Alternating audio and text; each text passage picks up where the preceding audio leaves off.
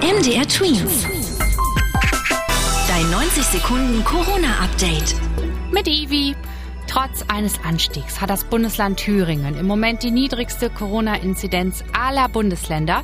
Der 7-Tage-Wert liegt aktuell bei rund 650, wie das Robert-Koch-Institut mitteilte.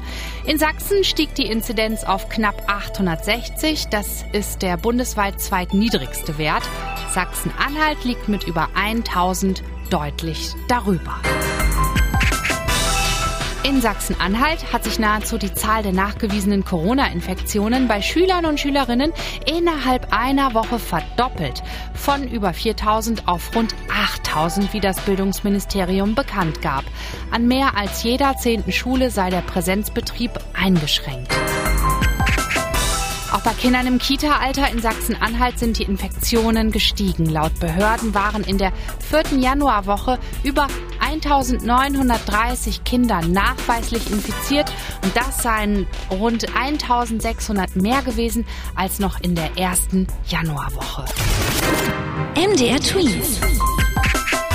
Dein 90 Sekunden Corona-Update.